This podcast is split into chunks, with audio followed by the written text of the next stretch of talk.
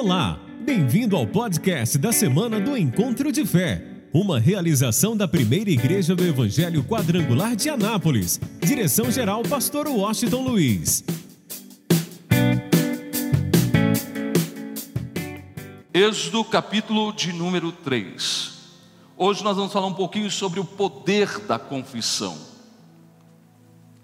Quero que você esteja com o teu coração aberto e tome posse daquilo que Deus quer nos ensinar hoje de uma forma especial.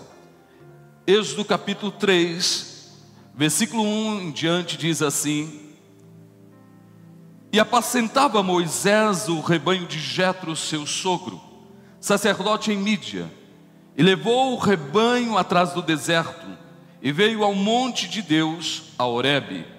E apareceu-lhe o anjo do Senhor em uma chama de fogo, no meio de uma sarça. E olhou, e eis que a sarça ardia no fogo, e a sarça não se. O que é está escrito, gente? A sarça não se consumia. E Moisés disse: Agora me virarei para lá, e verei esta grande visão, porque a sarça se não queima. E vendo o Senhor que se virava, virava para lá a ver, Bradou Deus a ele do meio da sarça e disse: Moisés, Moisés. E ele disse: Eis-me aqui. E disse: Não te chegues para cá, tira os teus sapatos de teus pés, porque o lugar em que tu estás é o que, gente? Terra Santa. Disse mais: Eu sou o Deus de teu pai, o Deus de Abraão, o Deus de Isaque e o Deus de Jacó. E Moisés encobriu seu rosto, porque temeu olhar para Deus.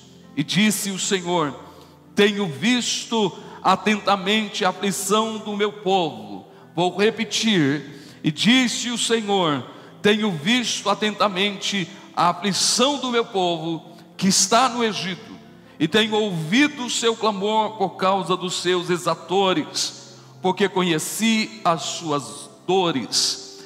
Portanto, o que, gente? Desci para o que? Para livrá-los. Olha só que coisa linda, olha o que Deus está dizendo. Portanto, desci para livrá-lo da mão dos egípcios e para fazê-lo subir daquela terra, ou seja, a terra da escravidão, a uma terra boa e larga, a uma terra que mana leite e mel, ao lugar do cananeu e do eteu e do amorreu e do ferezeu e do eveu e do jebuseu. Agora, eis que o clamor dos filhos de Israel chegou a mim. Também tenho visto a opressão com que os egípcios os oprimem. Vem agora, pois, e eu te enviarei a Faraó para que tires o meu povo, os filhos de Israel, do Egito. Diga um amém. Esteja com teu coração aberto e preste bastante atenção no que Deus quer nos ensinar hoje. Deus diz no versículo 7: Tenho visto a aflição do meu povo. Olha como que Deus, vamos trazer isso para a nossa realidade. Olha como que Deus age. Deus não está sujeito nem ao tempo, nem ao espaço. Você precisa ter uma visão muito clara de Deus. Deus é o Deus sempre presente. E significa o quê? Que Ele está presente no passado, Deus está presente no presente e Deus está presente no futuro. Tempo e espaço são limites para os homens, não para Deus. Deus está presente no ontem, no hoje e no amanhã. E olha só como é que Deus age. Vamos falar sobre a família quadrangular em Goiás. Nenhum de nós sabíamos que iríamos enfrentar o que estamos enfrentando neste ano. E Deus, conhecendo tudo que iria acontecer este ano, Deus colocou no nosso coração para que o tema do ano fosse o que, gente? superação. Deus colocou isso no nosso coração.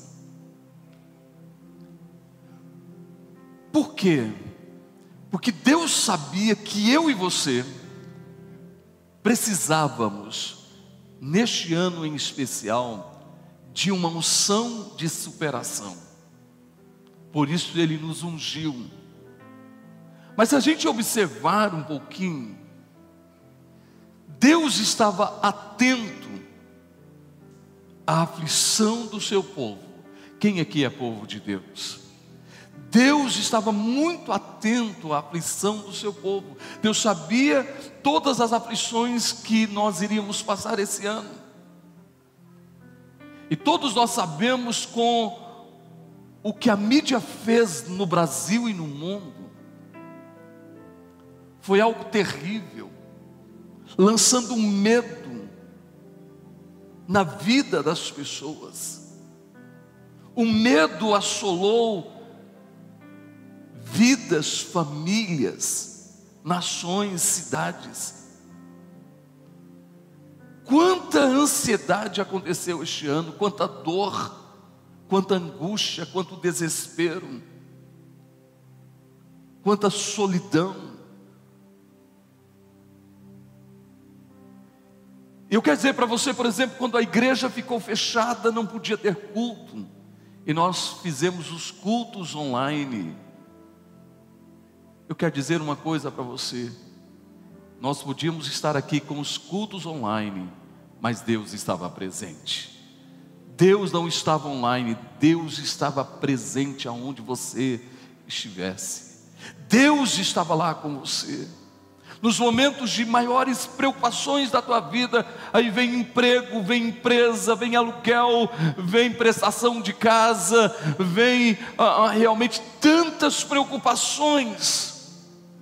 E Deus olhando para as nossas aflições, Deus disse: Eu vi a aflição do meu povo, por isso eu desci.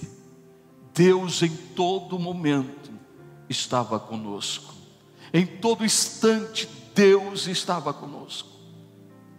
Muitos começaram a voltar, Deus continuou presente.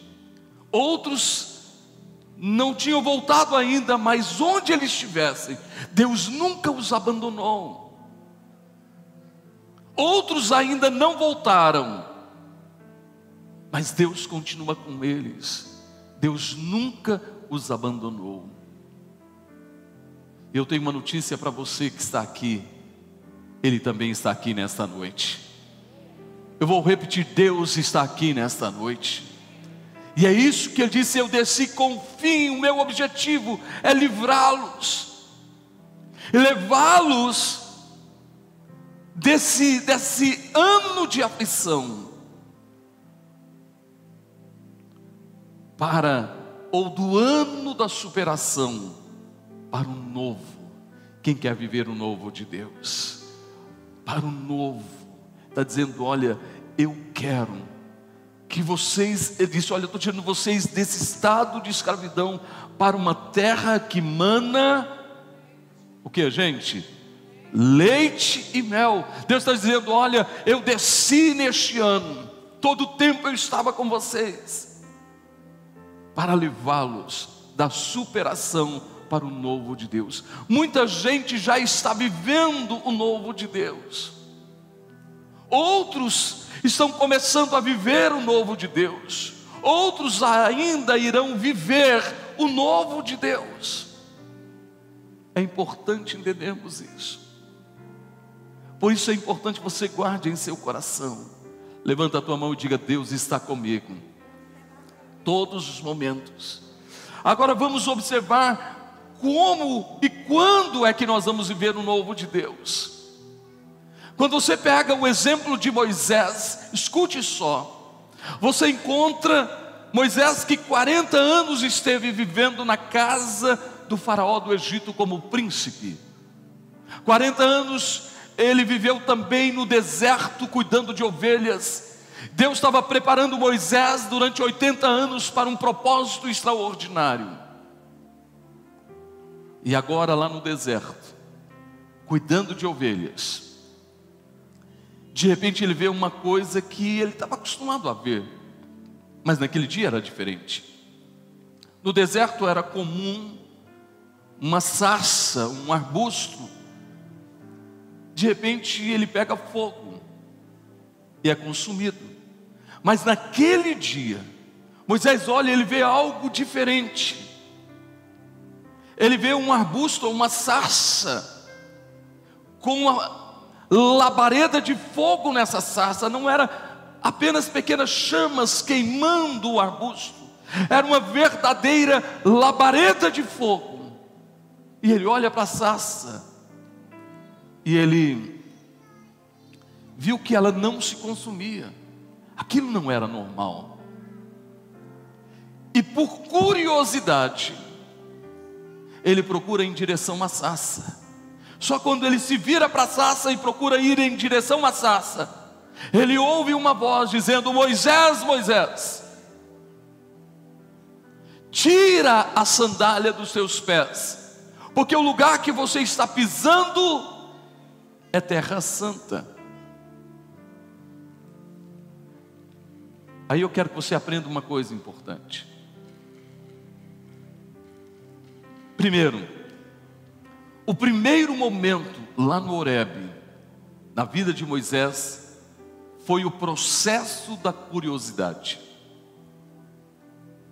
Ele viu uma coisa diferente, que ele nunca tinha visto.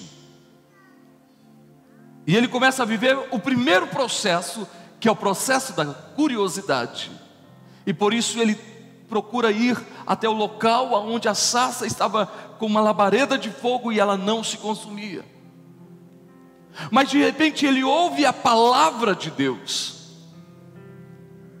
E ele passa a viver um outro processo. E você precisa entender isso agora, que é o processo do temor.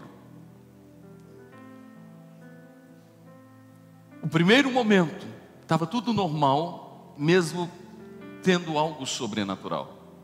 Mas Moisés estava apenas vivendo o processo da curiosidade. Muitas vezes as pessoas, elas colocam os seus pés nos atos da casa de Deus por curiosidade ou por uma necessidade. A solução de um problema, de um milagre. Mas ela não pode ficar no primeiro processo ela precisa dar sequência para o segundo processo, que é o processo do temor. Porque se alguém permanecer apenas no primeiro processo, ele pode alcançar uma cura, um milagre, a solução de um problema, mas a sua história não vai mudar. A história de uma pessoa só muda quando ele passa a viver o segundo processo, que é o processo do temor. Você pode observar enquanto Moisés estava olhando e curioso, porque a sarça estava queimando, havia uma labareda de fogo e a sarça, melhor dizendo, a sarça, a sarça não se queima, não queimava, não consumia. Nada mudou na vida de Moisés. Mas depois que ele começou a ouvir a palavra de Deus, ele começou a viver um outro processo, o processo do temor. Quando Deus disse, viu que ele se virava para o local da sarça, Deus disse: Moisés, para aí, tira a sandália dos seus pés, porque o lugar em que você pisa é terra santa. Ele agora estava ouvindo uma palavra do coração de Deus para o seu coração, e diz a palavra que ele se encheu de temor. Ao receber aquela palavra de Deus, seu coração, sua vida se encheu de temor. E agora, ele chega ao ponto de tampar o rosto por causa do temor. E a partir daquele momento, a história de Moisés é mudada radicalmente. Se nós queremos viver o novo de Deus, se nós queremos tomar posse do novo de Deus, se nós queremos realmente ter um final de ano completamente abençoado e um ano abençoado, um próximo ano realmente cheio do novo de Deus, nós precisamos sair do processo da curiosidade para o processo do temor.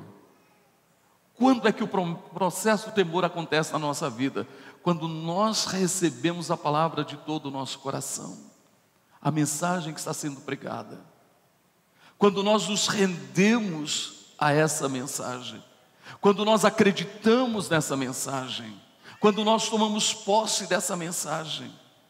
Então o processo do temor começa a se tornar uma realidade na nossa vida e a forma de vermos e de agirmos é totalmente diferente. E quando ele estava já no processo do temor, Deus disse: saiba que eu tenho uma missão para você. Moisés, eu tenho um propósito para a tua vida. Entenda bem isso. Quem vive o processo da curiosidade nunca vai tomar posse do propósito. Só toma posse do propósito quem vive o processo do temor em sua vida. Jesus disse: Moisés, eu estou te chamando, eu estou te ordenando, que você se levante como libertador do meu povo. Quando nós passamos pelo processo da curiosidade para o temor, é diferente. Nós aceitamos, nós entendemos quem nós somos e que Deus nos chamou para abençoar pessoas, para libertar pessoas Deus nos deu uma ordem, a gente encarna essa ordem, nós tomamos posse dessa ordem. Qual é a ordem? Olha aqui que Jesus disse: Ide, pregai o Evangelho, o que, gente? A toda criatura. Quando eu passo pelo processo do temor, eu entendo que o ide não é um convite, não é se eu puder, se eu tiver tempo. Se eu for um teólogo, ou se eu for muito estudado da Bíblia, ou se eu tiver uma boa oratória, não. Se eu tomo posse do processo do temor, eu tomo posse de uma ordenança.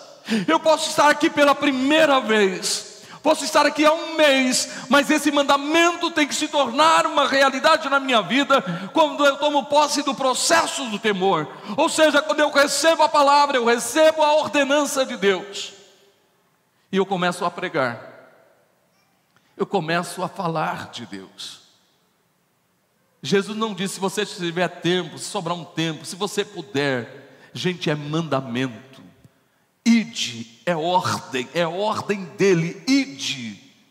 E Paulo diz que devemos pregar em tempo e em fora de tempo. Quem ama Jesus aqui? Sabe o que, que ele disse? Se você me ama, guarde os meus mandamentos. Quem ama Jesus é porque passou para o processo da curiosidade, para o processo do temor. E os mandamentos estão no seu coração e ele se levanta como um abençoador na vida de outras pessoas. Ele começa a falar das pessoas o que Deus fez na, tua, na sua vida. Ele começa a trazer essas pessoas para a igreja. E você pode ganhar alguém para Jesus esse ano ainda, famílias para Jesus. Você pode vê-las descendo as águas do batismo, se tornando uma nova criatura, uma nova criação. Você pode ser um libertador na vida dessas pessoas ou na vida de famílias. É, ele disse, além de ir e pregar, ele disse: ide fazei discípulos. É um mandamento. Moisés, no primeiro momento, resistiu ao chamado, à ordenança, colocando algumas dificuldades, tentando transferir isso para outras pessoas. Mas ele já estava vivendo o processo do temor. E Deus foi incisivo com ele, Deus foi realmente direto com Moisés.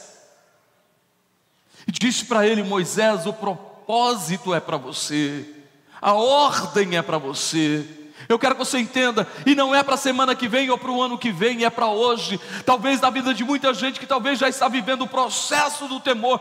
Vem à igreja, dizimista fiel, é ofertante fiel. Na verdade, tem tomado posse da palavra, sua vida tem mudado, sua forma de ser, de proceder tem mudado, mas ainda não entendeu que quando nós estamos vivendo o processo do temor, nós não paramos no meio do caminho, nós vamos mais, além, nós vamos viver a ordenança de Deus, vamos nos tornar instrumento de bênção na vida de outras pessoas, libertador na vida de outras pessoas, alguém que vai ensinar, vai discipular, vai falar do amor de Deus e vai ver a história de outras famílias sendo mudada.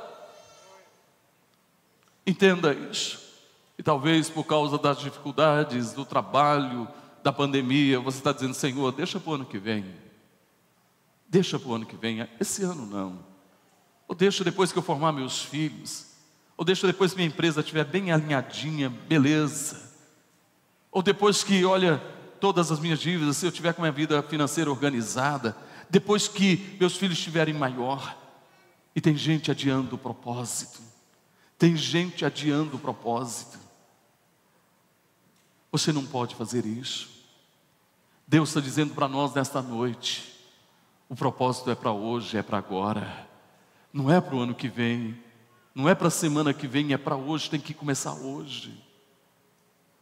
Se você quer ver a glória de Deus, a sua história mudada de uma forma radical, você precisa encarnar o propósito. Moisés tentou recuar do propósito, mas Deus insistiu com ele.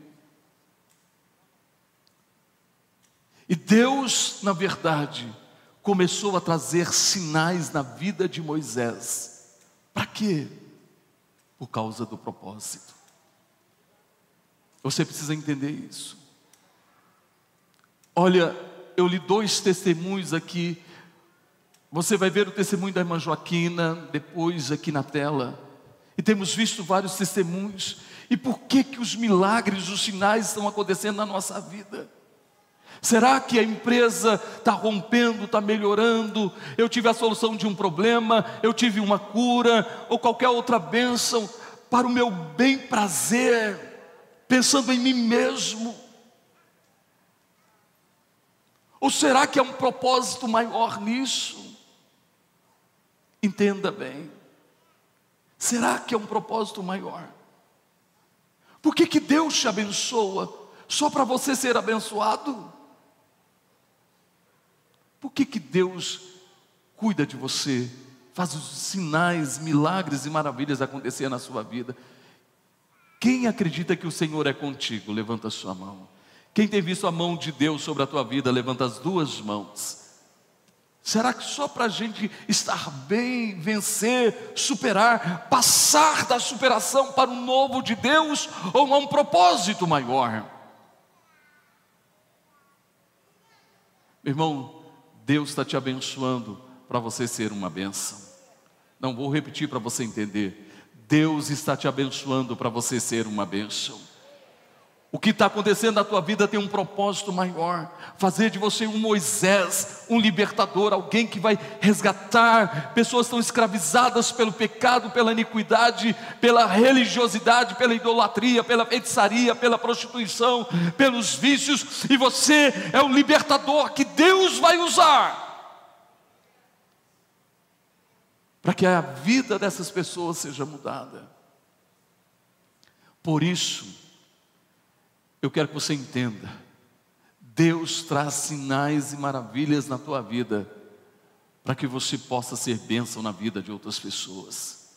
E por isso, quando Moisés estava resistente, Deus falou com ele, insistiu, e Deus agora lhe dá sinais para ele viver intensamente o propósito, ser o libertador de uma nação.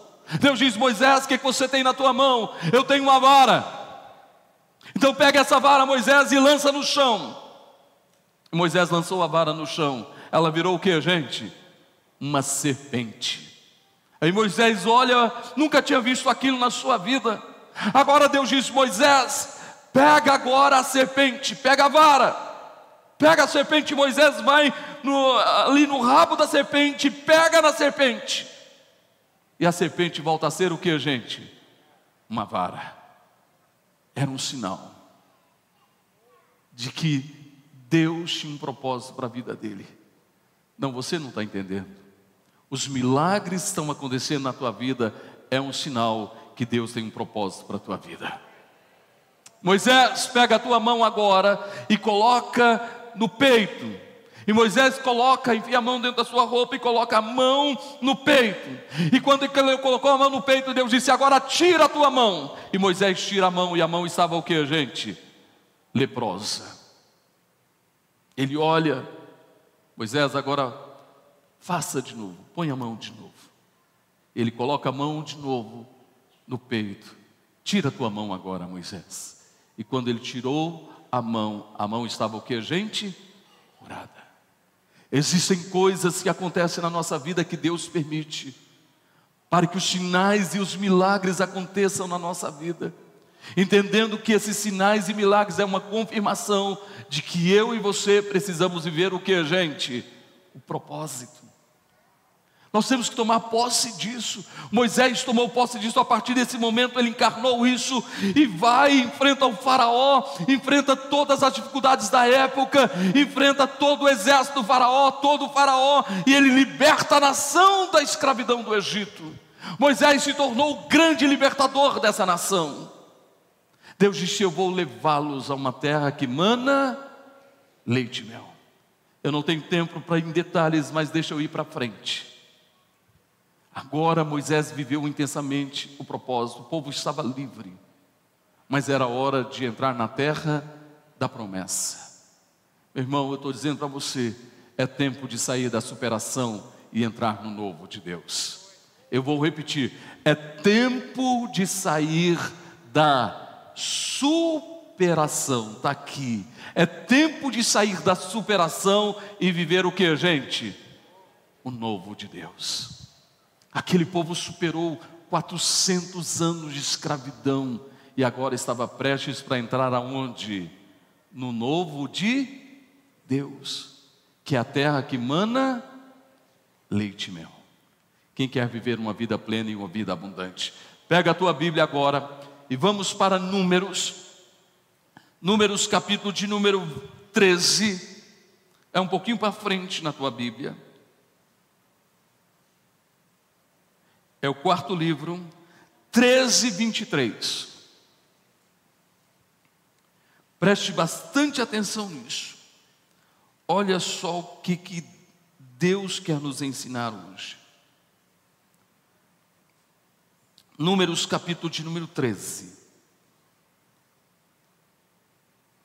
Versículo de número 23. O povo agora estava na fronteira da terra que mana leite e mel. Aí Deus diz a Moisés que envia espias para observar a terra. Ele envia doze. E eles voltam com uma notícia. Olha o que diz. Versículo 23. Depois vieram ao vale de Escol, e dali cortaram um ramo de vide com cacho de uvas o qual trouxeram dois homens sobre uma verga. Gente, o povo pôde ver o novo de Deus. A bênção era tão abundante naquela terra que um cacho de uva, você tem noção do que é isso? Que um homem sozinho não carregava. E eles viajaram carregando em uma verga dois homens para carregar um cacho de uva. Não, você não está entendendo. Deus está dizendo que no novo dele para a tua vida, ele tem bênçãos sem medidas para você. Ele diz que jamais olhos viram, ouvidos ouviram o que Deus tem preparado para a tua vida. Quem recebe, aplauda Ele bem forte, de todo o teu coração. Agora entenda isso. Olha, só que de repente, de repente algo aconteceu. Eles trouxeram e trouxeram um relatório. E a mídia da época inflamou o povo. Estava lá a terra que mana leite e mel, o novo de Deus. Mas a mídia da época inflamou todo o povo, que o povo se encheu de medo e não quis entrar na terra da promessa, porque o medo os impediu de entrar na terra da promessa. Sabe o que, que o diabo está fazendo no mundo atual? A mídia do mundo atual tem inflamado as pessoas de medo, de insegurança. Quantas pessoas entraram em pânico, ficaram ansiosas, sofreram de depressão, porque a mídia, como naqueles dias, que era composta de dez príncipes, que trouxe notícias dizendo: olha, é impossível, são gigantes, são fortalezas, não tem jeito de entrar na terra. O povo ficou com medo. A mídia atual tem lançado medo. Eu não sei como alguém consegue ficar assistindo jornal tem seis meses, pelo menos, que eu não sei o que é TV aberta. Seis meses. E até quando estou fora viajando e de repente vou almoçar em um restaurante e está lá o canal aberto, quem sabe na hora do jornalismo, eu nem olho para a TV. Porque eu não serei manipulado pela mídia. Eu quero dizer uma coisa para você, nós precisamos entender isso. Por isso tem muita gente com tanto medo, não está vivendo o novo de Deus porque está cheio de medo. Eu vou dizer uma coisa para você: eu não acredito no que a mídia diz, eu acredito no que essa palavra diz. Eu vou repetir: eu não acredito no que a mídia diz, eu acredito no que essa palavra diz. E essa palavra diz que eu posso todas as coisas naquele que me fortalece. Essa palavra diz que o Senhor é a minha sombra, a minha direita. Essa palavra diz que nele eu sou mais que vencedor. Essa palavra diz que se Deus é por nós, Eu vou acreditar na mídia que manipula as pessoas. Eu não tomo posse, nem ouço. Eu jogo, gosto muito de futebol e o meu único horário de jogar bola, por exemplo, é terça e quinta, depois da corrente, lá pelas nove e pouco da noite, eu vou jogar bola na quinta-feira. Eu sou sempre avante. Fico lá na frente só esperando fazer gol. E olha que eu erro muito, hein? Agora, vou dizer uma coisa para você. E um dia alguém disse assim: hoje é jogo do Brasil. Eu falei: é? Poxa, nem jogo do Brasil eu estou assistindo mais. E eu gosto de futebol. Gente, por que eu não vou dar lugar para que a mídia diz? Eu dou lugar para a palavra de Deus. Por isso eu estou em paz, eu estou seguro. Você está em paz, meu irmão? Você está seguro? Você acredita nessa palavra? Você acredita nessa palavra? Porque a mídia daqueles dias impediu uma nação de entrar na terra que manda leite e mel. A mídia dos dias atuais estão impedindo as pessoas de viver uma vida plena, uma vida vitoriosa. Estão lançando no meio das pessoas o medo, a ansiedade, a preocupação. E tem muita gente ansiosa, preocupada, não dorme mais à noite. E tem gente falando até de uma segunda onda. E daí, meu irmão, pode vir uma segunda onda, mas eu e você vamos surfar sobre ela, em nome de Jesus Cristo.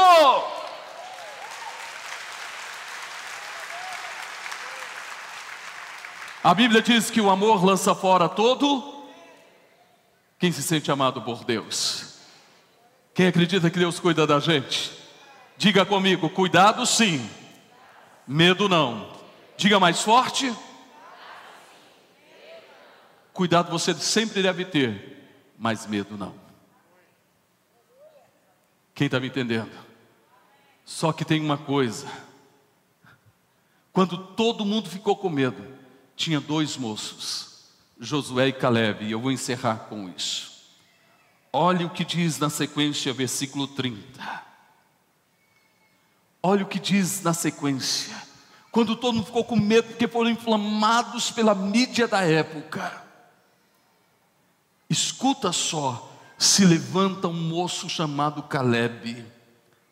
Então Caleb fez calar o povo perante Moisés e disse: Subamos animosamente.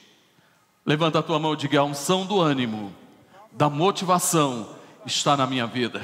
Quem está nessa fé, fica de pé, por favor. Ele disse: Subamos animosamente. Quem está animado para viver o novo de Deus, diga aleluia. Eu vi até um colega pastor postando alguma coisa, gente. Eu fiquei olhando aqui e falei, meu Deus, que loucura. Como que alguém pode fazer isso? Meu irmão, eu estou aqui para trazer para você palavra de vida, de ânimo, de motivação.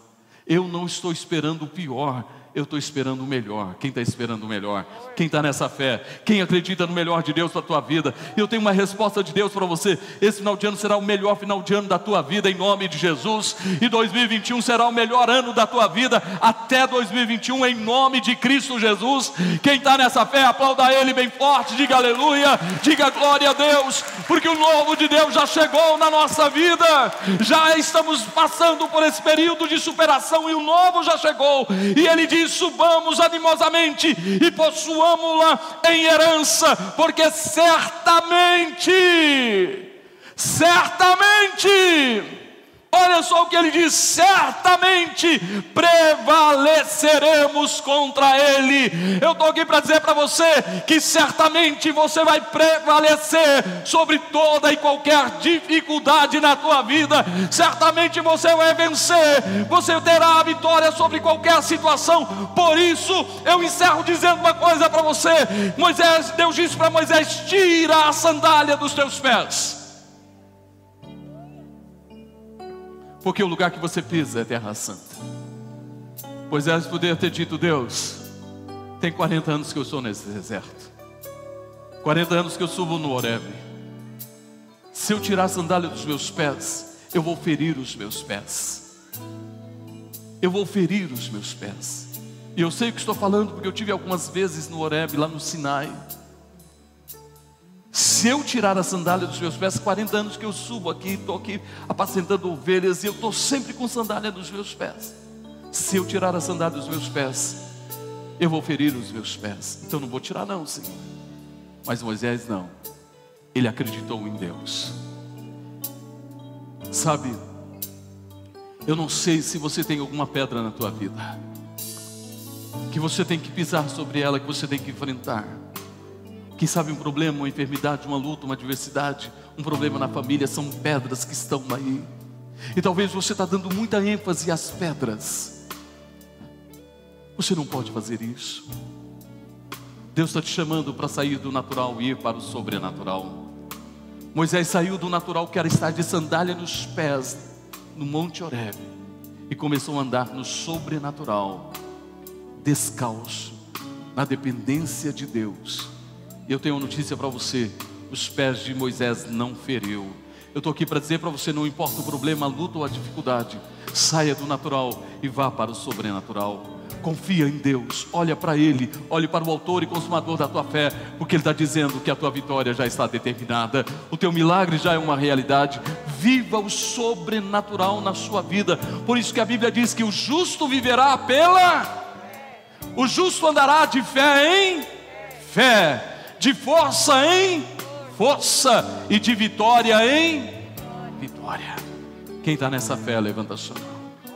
Então levanta a tua mão, erga a tua voz e declare bem forte, de todo o teu coração, de toda a tua vida. Declare de todo o teu coração.